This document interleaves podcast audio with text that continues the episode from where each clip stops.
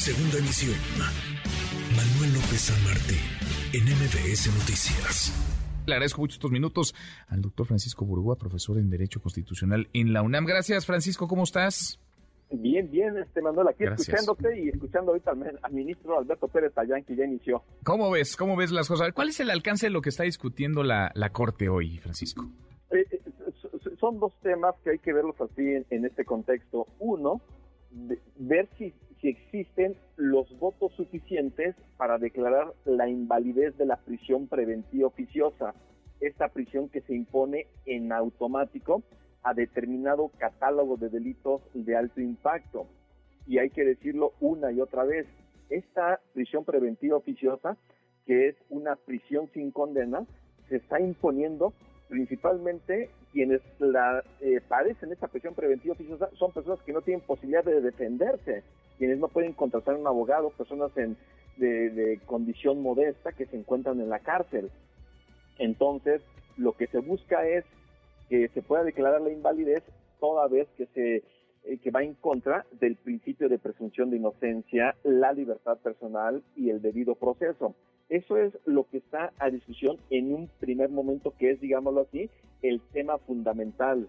Y también hay que decirlo, como ya ahorita lo comentaron eh, por voz este, directa del ministro Luis María Aguilar, el que se pudiera declarar la prisión preventiva oficiosa inválida no quiere decir que en automático las más, creo que por cifras que comentó el ministro, 92 mil personas se encuentran actualmente en prisión preventiva oficiosa, no saldrían en automático, mm. porque implicaría que se tendría que estar revisando caso por caso y que los ministerios públicos hagan un trabajo impecable para justificarle al juez que el juez deberá de valorar con los argumentos y pruebas que el Ministerio Público ofrezca para saber si impone ahora la medida de una prisión preventiva justificada. Mm. Entonces, eso es, digamos, lo que se está discutiendo de una forma preponderante, pero paralelamente está el otro tema que también ahorita ya lo adelantaban este, ahí el equipo de, de, tu equipo de radio, en donde se comentó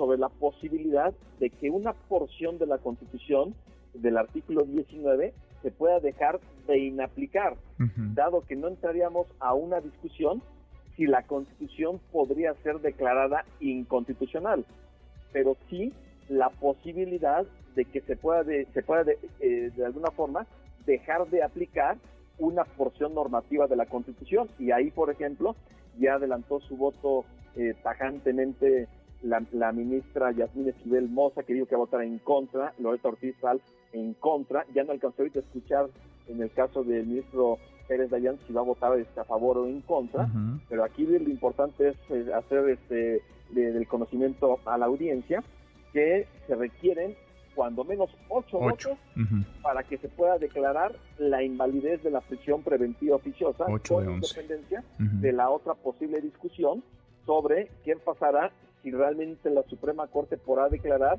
la inaplicación de una parte de la Constitución. A ver, 8 de 11 son los necesarios. El presidente, ya hemos escuchado acá sus palabras, el presidente rechaza eh, vaya, el sentido que hasta ahora han manifestado de voto de dos ministras y que parecería sería el de la mayoría. Él reitera su rechazo a que la prisión preventiva oficiosa sea eliminada. Le mandó, de hecho, un mensaje esta mañana a los eh, ministros y a las ministras eh, de la Corte. Ayúdanos a entender, Francisco, cuál es la diferencia entre prisión preventiva oficiosa y prisión preventiva justifica. Es decir, si esto prospera, si esto camina, ¿en qué casos se puede mantener la prisión preventiva y en qué casos desaparecería? Claro, este, un paréntesis nada más, parece que el ministro Pérez también va a votar en contra. En contra también, serían tres ya. Serían tres, entonces este, es un tema fundamental para la protección de los derechos humanos. Ahora, en cuanto a la prisión preventiva oficiosa y justificada, número uno es la prisión preventiva por criterios de la Corte Interamericana de Derechos Humanos ha dicho que debe ser una medida cautelar excepcional.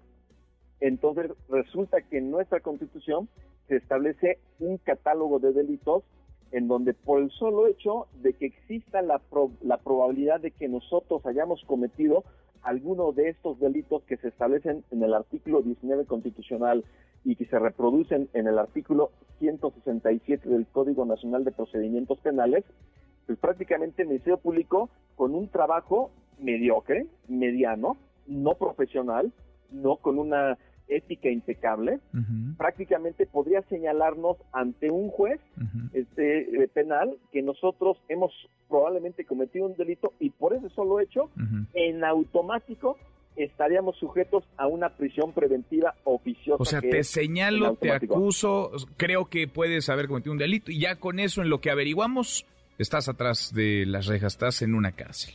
Así es.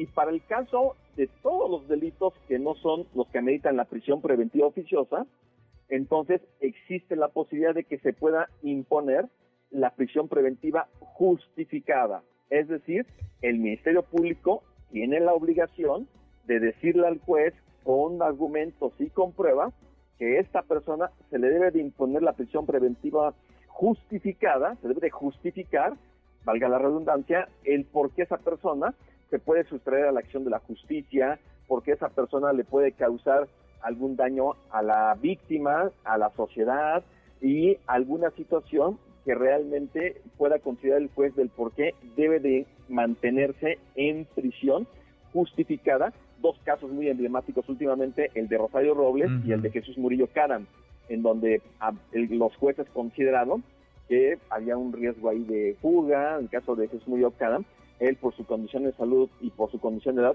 podría él ser beneficiado de una medida cautelar que fuese una prisión domiciliaria, pero no, se impuso una prisión preventiva justificada. Entonces, en el fondo, estamos hablando de que debe de existir una gran capacitación, profesionalización, tanto a los ministerios públicos como a los jueces para que no estén solicitando a cada rato prisión preventiva pues justificada, ni que los jueces de forma inmediata pudieran otorgar una justificada. porque además se amplió el catálogo, ¿no? De delitos y muchos de ellos, digamos, tienen que ver con lo político. Pienso en estos delitos electorales o los delitos por corrupción, digamos, eh, en donde se presta que otros intereses o a que otros calendarios, el calendario electoral, jueguen, digamos, en el terreno de la impartición de justicia.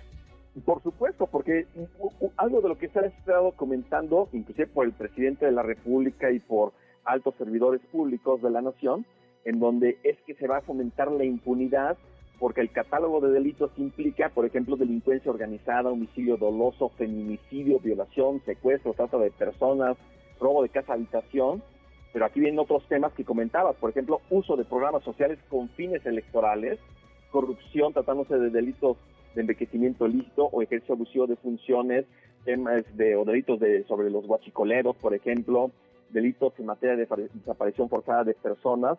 O sea, el tema es que el hecho de que se elimine la prisión preventiva oficiosa no quiere decir que si una persona presuntamente cometió el delito de feminicidio, en automático no se le va a imponer una prisión preventiva justificada, porque para eso es la responsabilidad de los ministerios públicos hacer su trabajo impecable y que los jueces también hagan lo suyo para que en su caso y caso por caso se pueda estar imponiendo esta medida cautelar excepcional como sería una prisión preventiva justificada. Entonces, no nos preocupemos de que en automático van a salir las miles de personas. Al contrario, qué bueno que se puedan revisar. El tema es que son más de 90 mil personas que se encuentran en prisión preventiva oficiosa, no me imagino todo el trabajo que te van a tener mm. ministerios públicos y jueces al momento de revisar una nueva medida cautelar caso por caso. No, imagínate. Imagínate, pues veremos por lo pronto con lo que hemos escuchado hasta ahora en la discusión en la Corte, tres ministros, ministras se han pronunciado precisamente por eliminar la, la prisión preventiva oficiosa. Se necesitan ocho, ocho de once integrantes del Pleno de la Corte. Vamos a ver en dónde topa esto. Francisco, gracias, gracias como siempre. Al contrario, Manuel, te mando un abrazo. Otra vuelta, muy buenas tardes. Noticias.